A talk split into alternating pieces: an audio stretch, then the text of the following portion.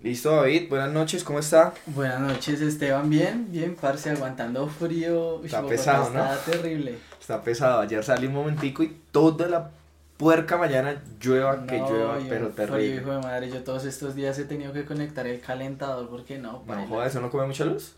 No sé, creo que no. No, espero que no. No, pero bien, bien, bien, de resto bien. Espero que no sean mis crocs acá. Estamos grabando desde la comodidad de, de mi cuarto, pero pues lo importante siempre es grabar, grabar. precisamente. Eh, David, ¿cómo le fue con, con, la recomendación de Nakama Store? Bien, pues eh, comprennos camisetas. La idea es esa. Pues no, estamos ahí eh, como todavía trabajando con el tema pues de publicidad. Hemos mirado a ver qué, cómo podemos innovar más en el tema para pues sacar más producto y demás. Eh, sí, es importante, es importante. Es importante también ver eso, estudiar el, el, el alcance que uno puede tener eso es un mundo bastante profundo, el tema del marketing y la publicidad, ¿no? Demasiado, y ahora que todo es muy digital, entonces... Pero es bien interesante. Es chévere, a mí la verdad me interesa, sino que come bastante tiempo. Uf, mucho. Como cualquier tipo de estudio, creo. Sí, sí, sí, sí. Como cualquier tipo de estudio. ¿Y a usted cómo le fue con Westworld? No me la vi, pues, porque es una serie y la verdad ahorita acabo de salir Peaky Blinders, acabo de salir The Voice. Entonces, pues estoy ahí como de raticos viendo ambas, o sea, no, no las estoy así maratoneando, sino ya cuando puedo dormir un capítulo. El domingo del trabajo descanso, entonces yo creo que ese día me pues, siento a ver esas series. Pero a mí alguien ya me había recomendado Westworld y, y creo que de pronto le puedo dar la oportunidad más adelante. Tiene que darle la oportunidad, en serio, es muy buena. Eh, que yo le diga de pronto a algún actor como reconocido, mm, que yo recuerde no, en la tercera temporada sí pero la trama es muy buena. Y es bien interesante. Sí, es muy buena, está muy bien pensada. Usted lo que piensa que puede pasar, no. O sea, uno nunca tiene que estar como enfocado a, a, creer, a creer que sabe la trama. Entonces, eso me gusta de las series. Que eso hace que lo mantengan enganchado. Entonces, recomendada, véala. Muy bien, muy bien. Pero bueno, David, vamos a empezar con un tema. El capítulo de hoy no, la palabra no es improvisado, sino que de pronto va a ser un poquito más informal. Sí. Una charla. Quiero que, que, que hablemos un poquito usted y yo. Entonces, vamos a comenzar por criptomonedas nuevamente, algo muy común en, en nuestro que hemos ya hablado varias veces acá porque ha tenido varios movimientos fuertes en muy poco tiempo. Nos Han pasado muchas cosas. Nos interesa el tema. Vamos a, a, a, de pronto dar un pequeño contexto. Nosotros por allá, en octubre del año pasado, tuvimos un capítulo donde hablábamos de criptomonedas, pero en esa época nosotros nos dedicábamos más a algo que se llama holding. ¿sí? El holding, en, pocas palabras, para las personas que nos, que nos escuchan, es, eh, pues el holding viene de la palabra en inglés, aguantar. Aguantar, sí, esperar. Entonces es básicamente usted comprar una divisa, es como si usted comprara dólares hoy y a medida que el dólar fluctúa, pues usted está ganando o perdiendo plata. Ajá.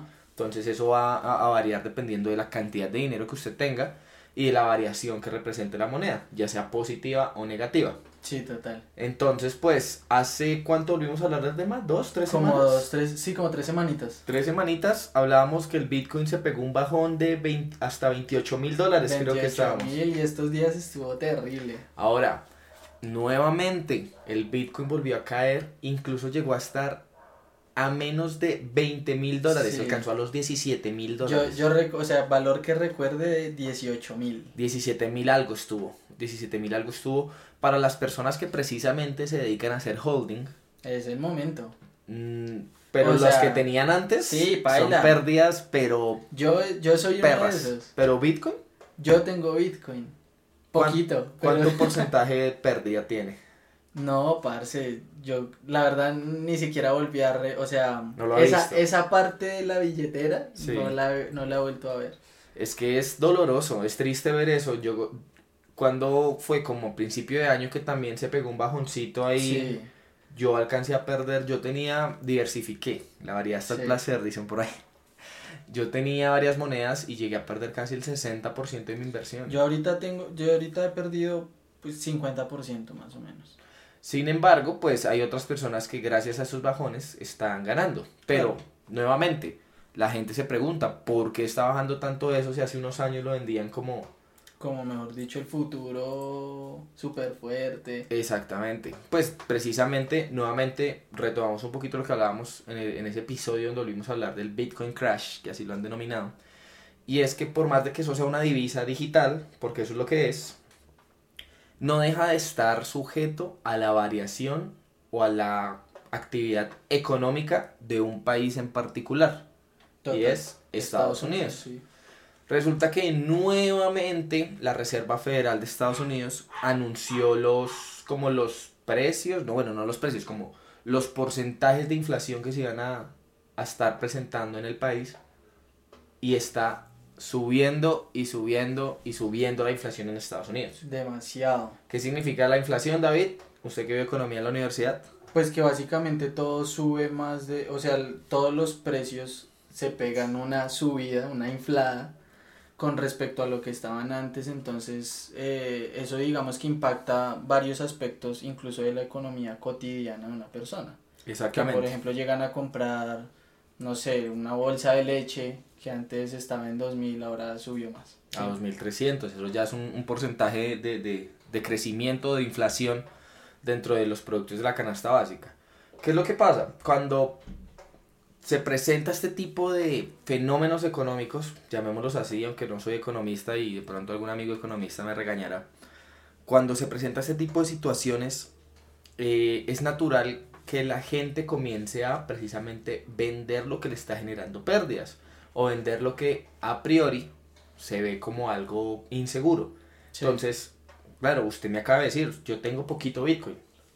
Entonces no vamos a hablar de cifras, pero si un Bitcoin vale en estos momentos 20 mil dólares, si usted compra mil dólares de Bitcoin, pues haga la proporción. Es un porcentaje muy chiquitico. Pero asimismo hay personas que tienen miles de miles, incluso hay personas que tienen millones. Ajá, de, uy, sí, es que hay gente que maneja mucho billete. Mucho dinero. Y entonces precisamente estas personas, al ver cómo se está manejando la inflación, que todo está subiendo, necesitan sacar su dinero, ver que el Bitcoin está bajando, pues deciden empezar a sacar su dinero. Cuando empiezan a sacar, pues la moneda comienza. Ya es cuando la, digamos que nosotros, las personas comunes que, que invertimos en eso, en muchos casos entran como en lo que le dicen el panic seller. Entonces, claro, ven, ven, todo eso para abajo y se pegan el susto de la vida y dicen, no, me toca sacar ya o si no, o si no lo pierdo todo. Si no lo pierdo todo. Mucha gente lo ha perdido, pues no, pues sí, todo. ¿Qué es lo que pasa? Nuevamente, muchachos, llamado a, a la inteligencia financiera. No invierta lo que usted no está dispuesto a, a, perder. Una cosa es los ahorros y otra cosa es lo que usted está dispuesto a invertir. Sí, paila. Yo en estos momentos puedo decir que he perdido, pero eh, Esteban siempre gana. y si no gana, aprende, aprende. y estoy aprendiendo muchísimo. Sí, Paila, no, estado, está, está bastante, el, el, mundo del trading, del trading es un mundo bastante amplio.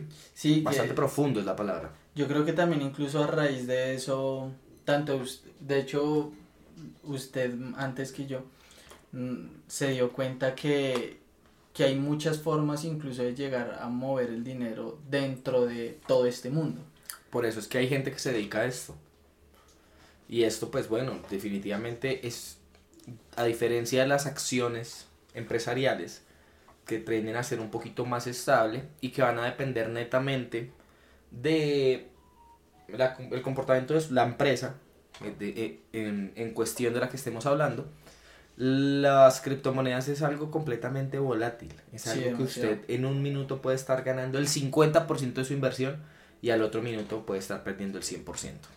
Entonces, eh, es una lástima, simplemente pues queríamos hacer como esta pequeña acotación de, de, lo que es el comportamiento de las criptomonedas para ustedes los jóvenes que están invirtiendo en esto, gente con mucho dinero que está invirtiendo en esto. Es un mundo que hay que seguir explorando. Sí, no, yo creo que uno no debe ser reacio a este tema porque son de esas cosas que ya vinieron para quedarse. El futuro es hoy viejo. Literal. Y es mejor pues estar bien documentado frente a ese tema. Sí, siempre, siempre, siempre. Y último llamado de pronto para cerrar el tema es no se dejen engañar de personas que le digan, venga, usted mete un millón de pesos, yo compro Bitcoin y a los dos, a las dos semanas le devuelvo el 50%. eso cuando le dicen que le dan una rentabilidad, una vez yo vi, un, creo que era como una empresa muy famosa, que todavía está funcionando de hecho, Omega Pro. Exactamente. no, no, no, todavía no somos nadie, podemos decir nombres. Sí, bueno, sí. Puedo tomar cerveza con la marca mostrando Patrocine, por favor. Eh, que le dicen, le damos una rentabilidad, no sé, del 300%. Cuando yo vi eso, yo, uy, parce, eso suena... Y eso lo que sospechoso. ellos lo que generalmente hacen es futuros, ¿sabías? Sí, no, no sabía. Tienen una cuenta muy grande de futuros. Entonces, Vea, pues. Entonces, eh, y una vez yo vi una entrevista frente al tema, no, no frente a la empresa, sino a ese tipo de movimientos, así que le dicen, uy, parce, le doy el 300%, y la persona decía, es que ni la droga eso, o sea, ni el narcotráfico da una Ah, sí, rentabilidad tan alta. A mí alguien me habló de lo mismo. Entonces, no nos dejemos engañar, tampoco veamos como, mejor dicho, la gallina de huevos de oro, todo este tema, hay, hay que tomarlo con cuidado, pero hay que saberse documentar.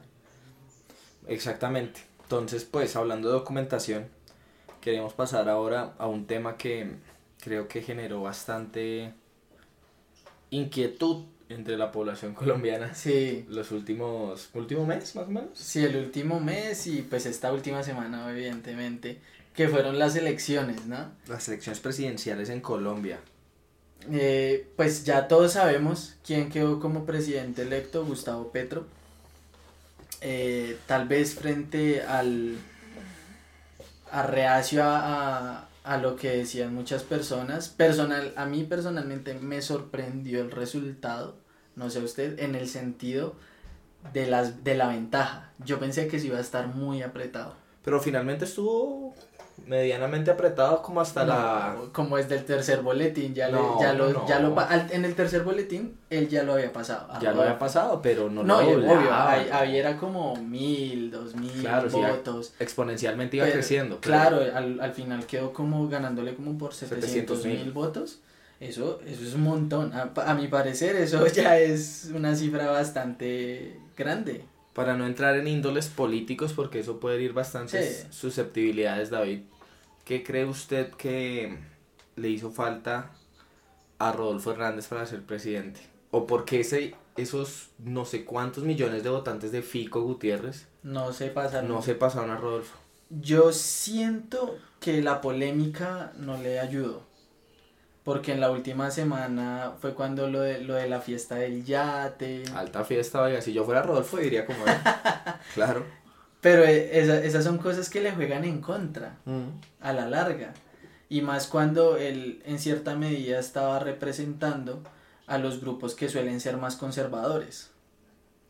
Creo que representar a los grupos más conservadores simplemente por el hecho que no hacían parte del... Exacto, de que no eran, mejor dicho, era derecha. Es eso. Él, él nunca se vendió como un candidato de derecha, pero Pero la gente, digamos, al o sea, no- los si no, quiere, no quiere él- la izquierda, Exacto. entonces terminó siendo patrocinado por la derecha. Exacto. Sin embargo, también el tema era que lo que era más derecha era Fico. Sí, eso sí era derecha pura. Entonces, el hecho de que él no ganara, yo comencé a ver mucho en redes sociales, por ejemplo en TikTok, que comenzaron a salir muchos videos respecto al tema de la segunda vuelta. Y yo me ponía a leer los comentarios y muchas personas decían... si no eh, es la derecha, nada, pues. No, no, no, no. Decían, yo quería que quedara era Fico y yo había votado en primera por Rodolfo. Me siento ahorita decepcionado por todo, ya no voy a votar por él. O sea, como que en el sentido de que no apoyaban era a Rodolfo. Ok, ok, claro, es natural. O sea, yo creo que uno a la hora de votar no es, o sea, para muchas personas el voto por Rodolfo Hernández no era porque creyeran en las convicciones de Rodolfo, sino porque no querían que ganara a Petro. Sí, literal. Eso eh, me recordó mucho a cuando, cuando nosotros jugábamos, cuando nosotros jugábamos FIFA entre nosotros. Sí. No sé si usted se acuerda que yo siempre decía, lo importante no es ganar, lo importante es que Felipe pierda. Exactamente. Sí. Entonces, eso, eso es lo que la gente pensaba. Y me parece pues que eso también generó bastante, no sé, me- no me parece correcto a mí. No me parece correcto que uno decida su voto bajo esa convicción. Pero pues quién soy yo también para decirle a alguien que no, que no lo crea. Algo que sí, pues personalmente lo que usted menciona, estoy muy de acuerdo, es que a Rodolfo le pasó factura precisamente eso. El, el hecho que se le destaparan tantas ollas polémicas en dos semanas, en tres semanas. Sí, literal. Aparte que, pues en cierta medida, si bien a él lo estaban apoyando harto, él ya venía como con cierto eh, tema ahí polémico frente a conversaciones o temas que, que ya venían antes. Igual de por sí ya la gente sabía de entrada que él no, que él era una persona entre comillas polémica. Sí, El sí, tema obvio. de la cachetada. Sí, o sea, ya, ya todos sabíamos. Todos lo sabíamos. Ya todos sabíamos, pero se le comenzaron a destapar ya tantas cosas que finalmente eso le terminó costando la presidencia, básicamente. Totalmente, totalmente. Y que yo creo que su bancada política tampoco pensaba que fueran a llegar tan lejos inicialmente. Sí. Porque lo que le ayudó siempre a Rodolfo Hernández fue las redes sociales, el marketing y su discurso anticorrupción.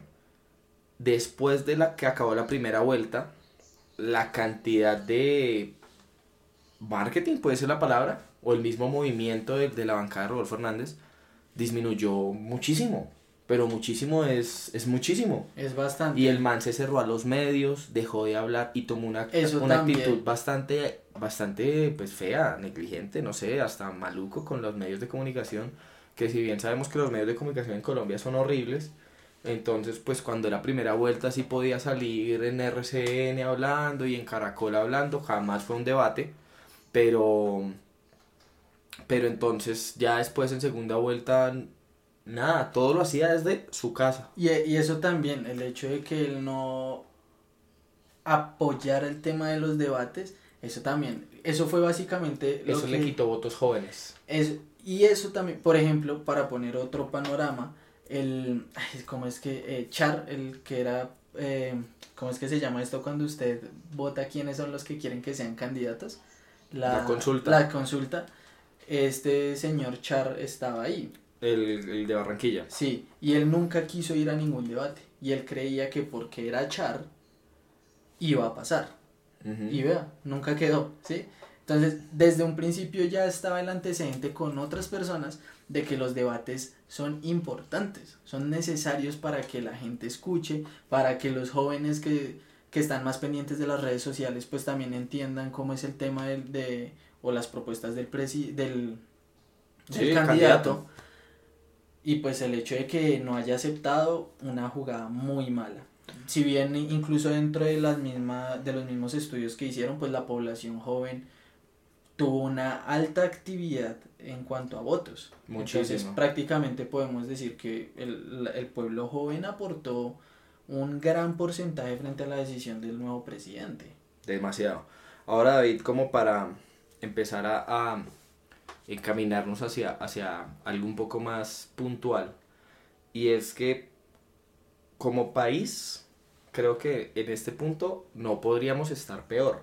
No por la elección de Gustavo Petro, sino por cómo se ha venido dando la economía, el aspecto social, etcétera. Estamos hablando de que, de que hace cuatro años un dólar valía 2.800 2.000, pesos, hoy en día vale más de 4.000. Estamos hablando de que una libra de carne valía en su momento 8.000, 9.000 pesos, hoy en día 16.000, Está 15.000. súper caro todo así. Eh, un pan valía 200, ahora vale eh, Ya, 500, que sí, ya, nos contó Omar, que había 500 un pan. Pero es que le dieron como la cara. la barriga más bien. Entonces, pues, el panorama de, de- del país, pues, no, no está, no es bastante favorable, sobre todo para la, la clase trabajadora. Digamos que, que dentro de esa clase trabajadora podemos estar nosotros dos. ¿Usted qué cree que, que puede ser el, el reto más, más grande de, de Petro como presidente eh, para, para con el país? Porque, ojo, sin, sin decir sus, sus, ¿cómo decirlo? Como sus Preferencias. su- preferencias políticas. Yo siento que eso es como con, con su equipo de fútbol o como con lo que a usted le guste hacer. Una Sí. vez ya, papi, ya se baila, usted hace parte del barco y, y, Y nada listo, móntese y, y hágale, mijo. Bendición y pa'lante. Entonces, ya estamos todos montados en este barco de Gustavo Petro en los próximos cuatro años. ¿Usted qué, qué cree que es el reto más grande de- del presidente electo? Yo creo que el reto más grande es calmar el pánico. Porque cuando la gente come- escuchó, ya no sé, era como en el 82, 85% de los boletines que se estaba diciendo que ya incluso creo que sí, con el 82, 85% ya se decía Gustavo Petro presidente. de Colombia. sí. Ya lo estamos Fácilmente como del 65% ya Y apenas salió eso, la gente comenzó a decir que, pues mejor dicho, Colombia para la inmunda, que, que mejor dicho que todo iba a estar mal. sin ahondar en el tema, yo creo que es que tampoco nos debemos dejar ganar por el pánico, independientemente de que la persona apoye o no, apoyemos o no al candidato, ¿sí? Él tiene que, eh, él tiene que ganarse la confianza del pueblo, que es algo muy complicado a mi parecer. No sé usted cómo ve, por ejemplo, el tema de que usted sabe que Gustavo Petro es la otra línea de lo que, digamos, por ejemplo, partidos muy grandes han estado, ¿sí? No sé, Centro Democrático evidentemente no apoya a Gustavo Petro, entonces, pues muchas personas comenzaron a decir, no, paila, el dólar se va a ir para arriba, la empresa se va a ir, todo el tema. Entonces él tiene que ganarse la confianza de la gente frente a que todo eso va, va a estar bien, ¿sí? Completamente. Lo que pasa es que Colombia es un país bastante dividido por muchas cosas. Mm. Colombia es un país, primero que todo, regionalista. Sí. Sí, que el cachaco le cae mal el paisa, el paisa le lleva la mano al costeño, el costeño piensa que el, de acá es, es vago, nosotros pensamos que... Primero eso, ahora, la división política del país es mucho peor. Sí. Porque yo me sentía en esta época, no, evidentemente no existía en esa, en esa etapa del tiempo, pero es cuando, como cuando existía nomás el Partido Conservador o el Partido Liberal. Sí, o era del uno, o usted es uno, sí, o usted es de Uribe o usted es de Petrofin. Y eso también está, está pues mal. está mal, porque precisamente la democracia lo invita a usted a eso. La democracia lo invita a usted a, tomar parte de, de, cualquier cosa que a usted le parezca, como su persona, le parezca pues favorable para usted y la constitución política de Colombia le permite eso, con su religión, con su género, con su ideología política, con absolutamente todo. Sin embargo, las mismas personas se han, se han eh, como encargado de que la división política esté, esté ahí. Entonces, primero, ese es el primer, el primer gran, gran reto de este man.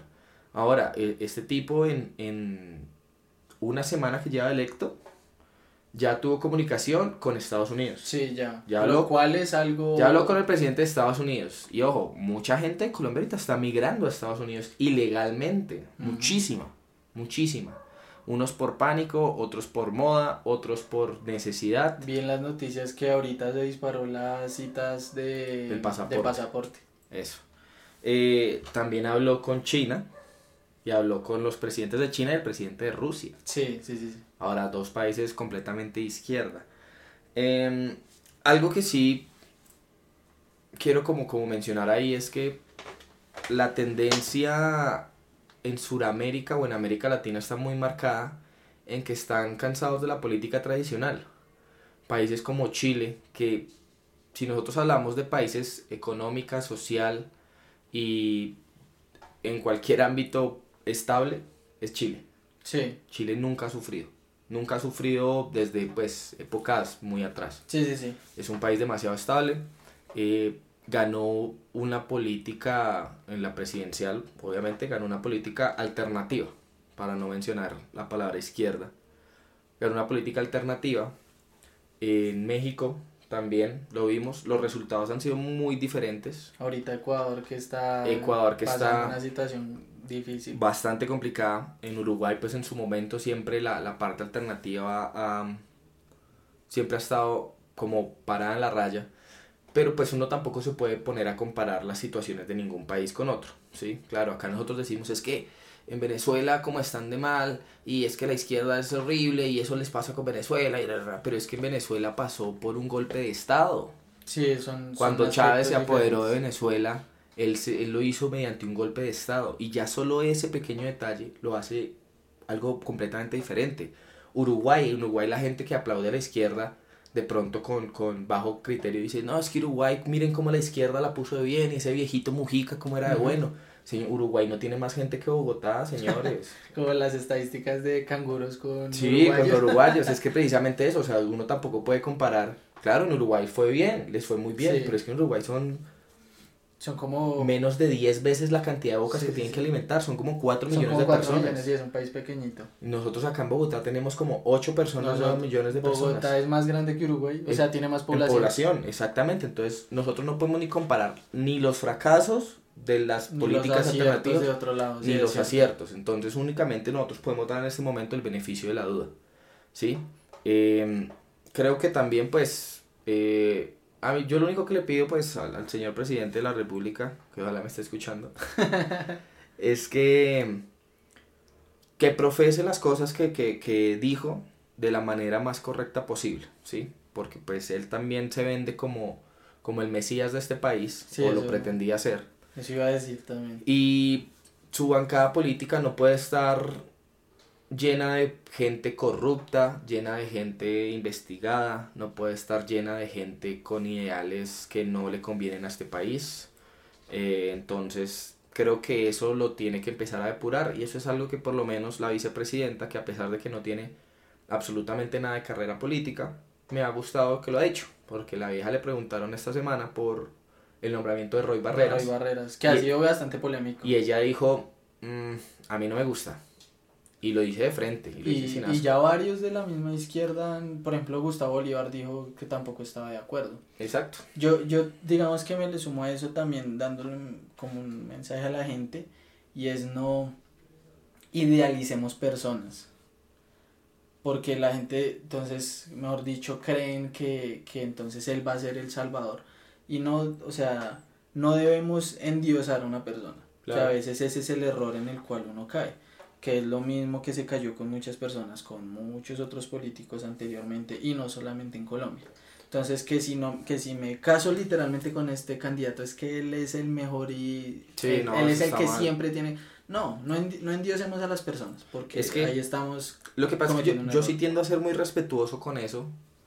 eh, y es porque las personas que de verdad tienen criterios para elegir su candidato, yo lo respeto mucho. Sí, Yo como por ejemplo, yo cómo le puedo decir a una persona que de pronto sufrió por eh, desplazamiento sí, sí, forzoso por la guerrilla en departamentos considerados acá los llaman de zona roja y que de pronto gracias durante el mandato sin importar los métodos de- del, del, del senador Álvaro Uribe Vélez pudo volver a su hogar a sus tierras que tenía o incluso simplemente que seguía residiendo allá y ahora vive con más tranquilidad. Yo como le digo a una persona de esas que no vote por, por, por el que Uribe. sí, sí, sí, total. Porque tienen, claro, nosotros tenemos un contexto completamente diferente porque nosotros crecimos rodeados de otras cosas y está bien que nosotros pensemos de una manera distinta. Pero si esa persona piensa que eso es lo que, lo que él necesita como ciudadano de este país, está bien.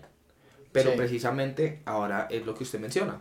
No debemos tampoco ni primero eh, idealizar o endiosar a alguien que si no es ese no es nadie. Exacto, es que ese es el error en muchos casos que uno cae. Y debemos informarnos un poquitico más, un poquitico más porque eso la gente ya está hablando de comunismo y el comunismo no existe en el planeta Tierra, creo que solo queda Cuba. Venezuela y Rusia de países comunistas, Y aparte que socialistas algo completamente diferente. Entonces, Aparte que eso migra tantas aristas porque es que existe el socialdemócrata, el- Eso es lo que es. existe en es muchas eso, ramas. socialdemócrata. Exacto. Entonces existen tantas ramas que uno no se debe casar como con la inicial porque todo evoluciona. ¿sí? Hay Ujú. muchas formas en las cuales ya, muchas formas de gobierno. Completamente. Entonces, pues, el país sufre bastante y creo que ese es la mayor, el mayor reto de, de Gustavo Petro. Tratar de, de coger al país y decirle todo va a estar bien.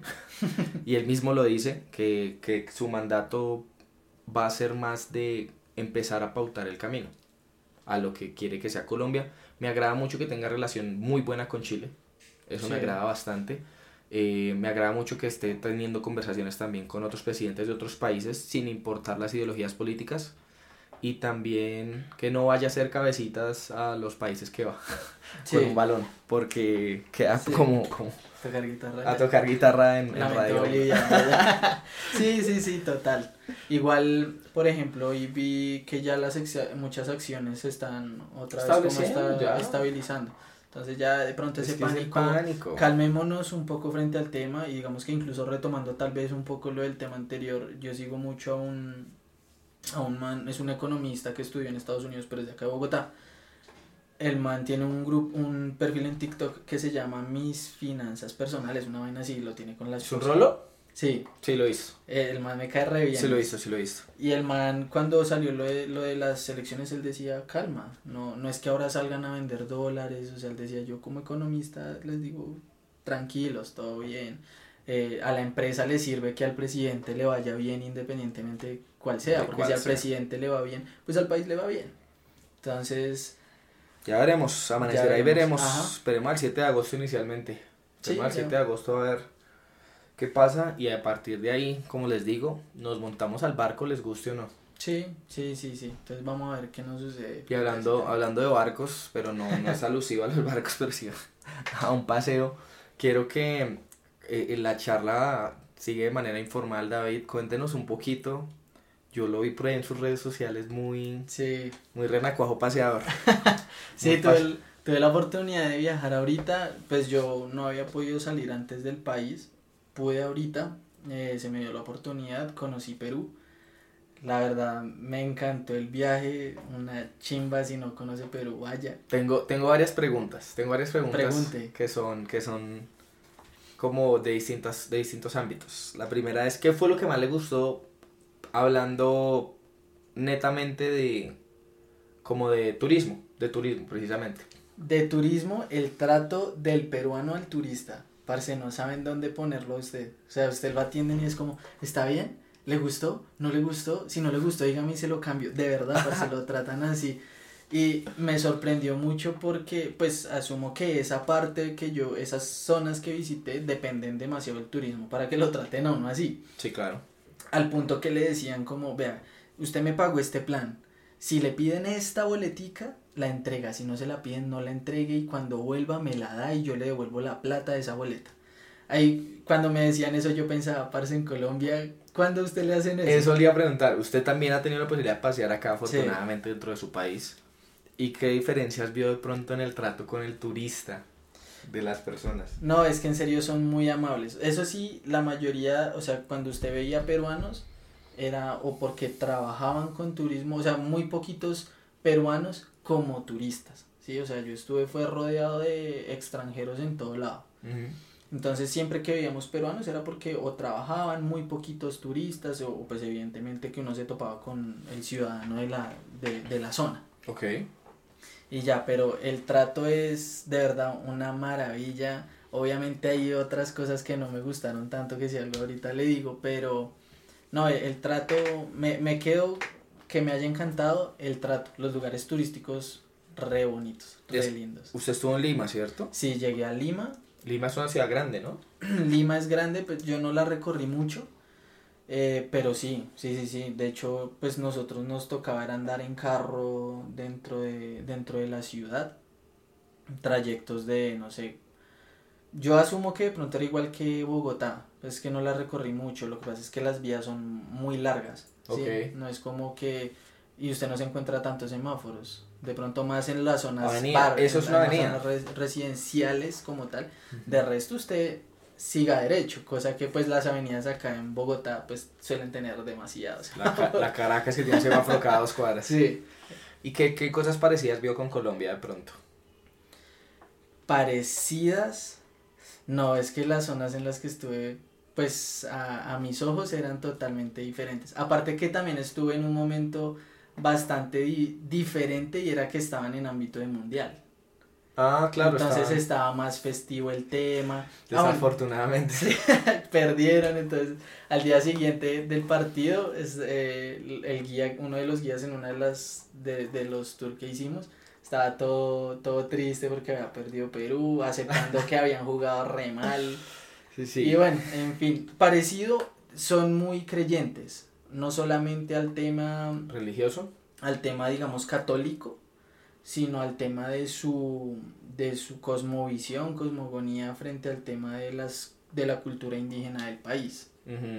Pero digamos, por ejemplo, el día que nosotros nos íbamos a ir, estaban en una festividad que se llama el Corpus Christi, una vaina así, y es como una caminata que hacen llevando unos santos, porque ese es el día que entran los santos a los pueblos. Entonces ellos iban con esas vainas así. Un vía crucis, pues. Sí, unas estatuas inmensas. Entonces también es un país bastante, bastante religioso. Ok. Ok, bien chévere, chévere. ¿Y Machu Picchu qué tal?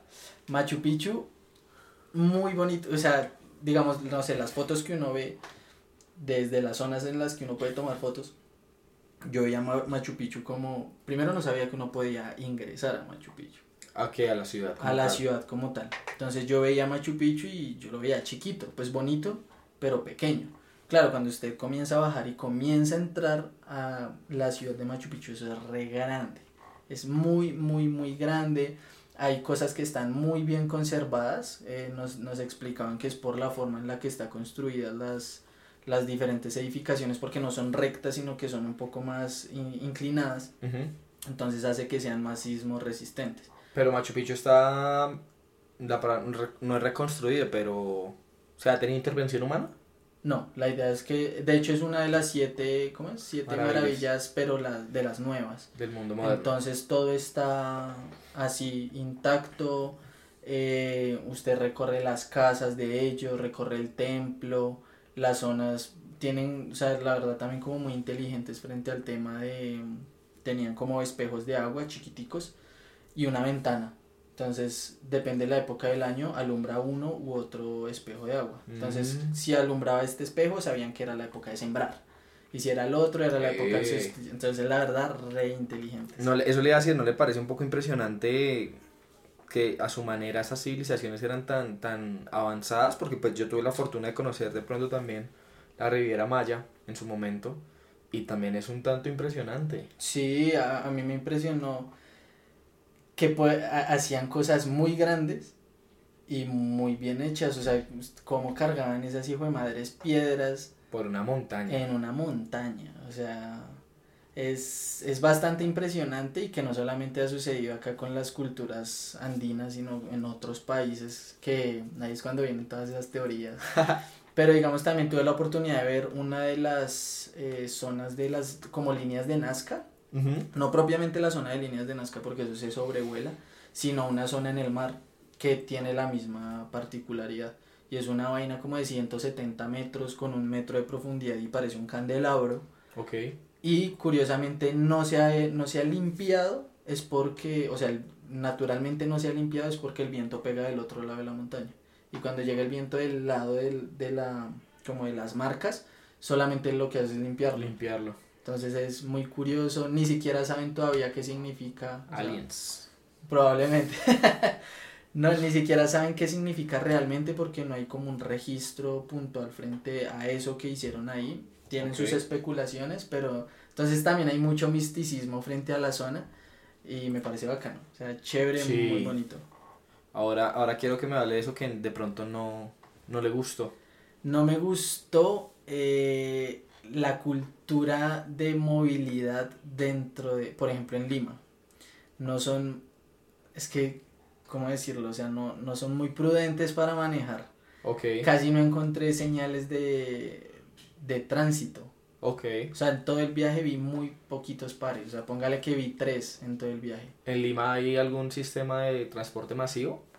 Sí, existe un metro, existen buses eh, pero son buses viejitos, o sea, son como esos buses de hace años, años, todavía los tienen. Eh, en algunos carriles se mezcla el de carros con el del, el del transporte masivo porque ellos tienen también su propio carril. Entonces, los semáforos no están en, el, en la esquina suya, sino en la esquina siguiente. Ah, eso pasa en Estados Unidos y en México también. No están acá al frente, no están de frente suyo, sino están atrás. Atrás, exacto. Entonces, bueno, pues eso me pareció curioso, pero la cultura de manejar no... Al punto que usted ve los carros cascados y no los arreglan. Ah, ¿no? No. Normal no estrellarse o sea, nunca vi un estrellón, pero todos los carros los veía cascados. cascados. Entonces, no sé, le pegaban a una luz y cintica y ya. Y ya dale para adelante. Entonces, em, no, no me gustó mucho eso. El, porque sí, o sea, demuestra mucho cómo es la... Ah, no, a mí, a mí por ejemplo, también casi, a mí casi me estrellan. El día que iba a entregar el carro... O sea, ya estaba... ¿A ¿Ah, ustedes arrendaron un carro? Sí. Ok. No salía más barato. Sí. La gasolina recar. Entonces, pero ya ahorita le cuento. Entonces, estábamos a 30 metros de la, de la entrada del aeropuerto por una glorieta y yo iba por mi carril, o sea, el carril que me hace entrar al aeropuerto y había otra entrada aquí a mi lado. O sea, yo giraba así y tenía la, la puerta.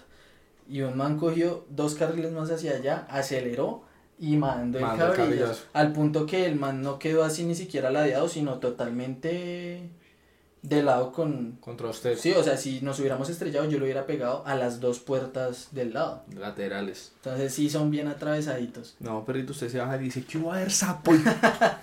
y ahí se arreglan las cosas, no pasa nada. Y la, y la gasolina re cara. Es bastante costosa, a 20 mil pesos el galón. ¿no? A 20 mil pesos, claro, la conversión, pero es que un sol es casi como mil pesos Casi mil colombianos, ¿no? pesos, ajá. O sea, 20 soles un galón. Un galón. El, la corriente, o sea, la Eh, barata. Es re cara, pero entiendo que es porque Colombia todavía subsidia parte de la gasolina. Ok. Entonces por eso no hemos visto el totazo del valor de, de la gasolina. Acá en Colombia. Acá en Colombia. ok. Por eso está todavía barata.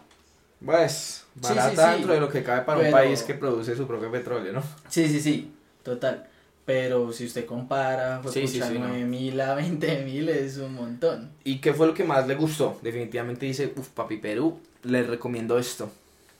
La comida, excelente. Mucha comida de mar, como Sí. muestran acá en los restaurantes. Bastante, bastante comida de mar, pero yo no soy alguien, o sea, a mí me gustan los mariscos y eso, pero no es que yo Sí, diga, yo he visto comiéndose unos bagres. no, no, no es que yo diga, jue madre, me encanta o me fascinan los, los mariscos, pero tampoco es algo que me desagrada. ok. Pero allá no, los, a mí sí, allá, sí, Nada. allá yo comí hartísimo y la verdad muy rico. Eh, no solamente comí pues comida de mar, sino también, por ejemplo, probé la alpaca. ¿Llamas? ¿Comen llamas? Bueno, Sí, alpacas. la alpaca como tal. ¿Comen alpacas? Sí, y rica. Ah, Comí alpaca en hamburguesa y en chicharrón. hamburguesa alpaca, Sí. ¿no se siente mal? No, pues son tiernos, pero pues ya en el plato usted los ve rico. No, güey. Eso y mm, pues las zonas turísticas que visité, la verdad me gustó mucho un desierto que se llama el desierto de Huacachina, si, si mal no recuerdo el nombre, queda re lejos de Lima, como a cuatro horas, pero vale la pena. Entonces es un desierto, el desierto es tan grande que usted lo lleva al otro extremo del país. Epa. Entonces es, es bien, bien grande. Hice tour, vi pingüinos, vi... Pingüinos. Pingüinos, se llaman los pingüinos de Humboldt, que quedan en esa zona del Perú. Entonces, eh, la verdad ese tour me, me gustó mucho. De hecho, traje unos chocolates ahorita para que compartamos de esa zona, de un pueblo que se llama Paracas. Eh, rico. O sea, la verdad la comida y los lugares turísticos en serio que valen mucho la pena. Vea, es pues. un viaje que recomiendo bastante. ¿Cuánto tiempo estuvo usted? Seis días. ¿Y siente que le faltó? Para esa zona no. Creo que hice, el- obviamente hubiera podido haber hecho más planes, de pronto visitar uno que otro museo que quise visitar, pero por tiempo no alcanzamos. Pero si vuelvo a Perú iría al otro lado, Arequipa, las Ok. playas de esa zona que dicen que son muy bonitas porque donde yo estuve era muy frío. No, no, no se mete allá el agua, o yo No, claro, es, es completamente frío. Si es, Perú es igual de montañoso a Colombia. Incluso más. Incluso más, incluso más porque... Pero Lima sí está al nivel del mar. Sí, sí, sí, sí. Yo no sabía eso, por ejemplo. Y por ejemplo siempre está nublado.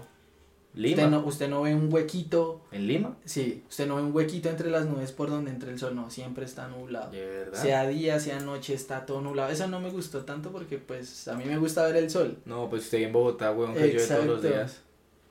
Entonces, no sé, e- eso pues... eh, Y es curioso, me pareció curioso. Sí, claro, para estar al nivel del mar. Creo que es por una eso. corriente marina que es muy caliente y, bueno, y casi no llueve, entonces muchas casas son a techo plano. Ah, sí. No hay necesidad de, de, de De ponerla. las dos aguas, ajá. Ok, chévere. Chévere, pues señores, sean unos ingenieros completamente afamados y prestigiosos para poder realizar viajes internacionales durante épocas en donde el país está sufriendo. Mentiras, David, lo felicito. Qué chévere es, es- es salir del país, siempre es bonito porque uno, uno aprende mucho, uno creo que también valora las cosas bonitas que tenemos acá, Sí, también es consciente de las cosas que aún hay por mejorar y uno se llena de cultura, uno se llena, uno conoce. No, chévere, chévere. Y pues uno comparte con muchos extranjeros, entonces tuve la oportunidad de hablar con muchas personas, entonces eso es bacano. Al final del día, ahí sí como dice el colombiano, eso es lo que uno se lleva. Sí, Eso es lo que uno se lleva. entonces vamos a ver dónde, es el, dónde será el siguiente destino. pero vamos a ver. Bueno, David, que para finalizar, ¿qué, ¿qué nos va a recomendar usted esta noche? Yo le quiero recomendar, si este, en estos días vi muchos videos, no sobre teorías, o bueno, sí, pero no como conspiranoicas, sino en el sentido de cómo se relaciona la cultura de otro país con, de que queda al otro lado del mundo con un país de acá. Entonces, le invito, eso usted googlea cualquier vaina y le, y le sale frente a relaciones entre religiones antiguas o alguna vaina así. Como que se haga una búsqueda así rápida de dos minutos y mire alguna teoría y si algo la discutimos dentro de cómo se puede relacionar la cultura de otro país que, o sea, lo- la cultura indígena de hace muchos años al otro lado del mundo con la de acá. Ok. Eso me pareció muy curioso, Yo algo he visto, algo he visto también y, y está chévere, sí. Es un tema bastante interesante. bastante chévere. Entonces, se lo recomiendo. Vamos, vamos a discutirlo la próxima semana. ¿Y o este qué cuando grabemos. Le voy a recomendar la tercera temporada de The Voice. Me quedé en la primera, pero La me gustó. The Voice es una serie de superhéroes completamente atípica. Es completamente atípica porque le muestran primero a los superhéroes que no son de ninguna franquicia, Sí, pero pues es- son las representaciones claras de ciertas personas, qué sé yo, Ujú. Homelander es la representación de de Superman, Superman, sí. eh, Audaz, bueno, A-Train es la, la representación de Flash, sí, sí, puede he ser, visto. eh, Deep es la representación de Aquaman, etcétera, etcétera, un largo etcétera. Eh, pero se los muestra primero más humanos, que son, son personas que sienten, que son propensos a caer en los errores, que son propensos a, a ser manipulados y también le muestra la parte corrupta que puede llegar a tener una persona con mucho poder representado en un superpoder. Sí, sí, sí. Ese, yo la vi, eh, no la continué viendo porque pues primero no, eso es en Prime, ¿no? Amazon Prime. Yo no la tengo y pues la veía en páginas no legales En tus series gratis.com. y como que le perdí el hilo, pero he visto tanto que me han dado ganas otra vez de verla. No, debería, debería, todo el mundo debería vérsela, es bastante polémica, sangrienta, sexual, eh, hay mucha acción, mucho drama, pero es, uff, es, yo creo que las, de las mejores series de superhéroes que existen. Voy a verla, voy Te a verla. recomiendo, así sea, la primera temporada, póngase al día, es un día, eso es uno, Son, tres son tres, ¿no? Van, Van, esta van es la la tercera. Voy a verla, voy a verla y le cuento a ver qué. Epa, entonces bueno David, eh, creo que podemos dejarlo hasta acá ya. Entonces, muchas gracias por haber escuchado este, este capítulo. No, muchas gracias. Nos vemos la siguiente, en el siguiente episodio. Escúchenos, escríbanos para nosotros. Es chévere a veces leerlos, por ahí a veces nos escriben. Sí, a mí me gusta chévere. mucho eso cuando me escriben mis amigos que nos escucharon. Me siento, me siento lindo. De verdad. Listo, entonces ahí nos vemos. Muchas gracias. Chaito pues. Chao, chao.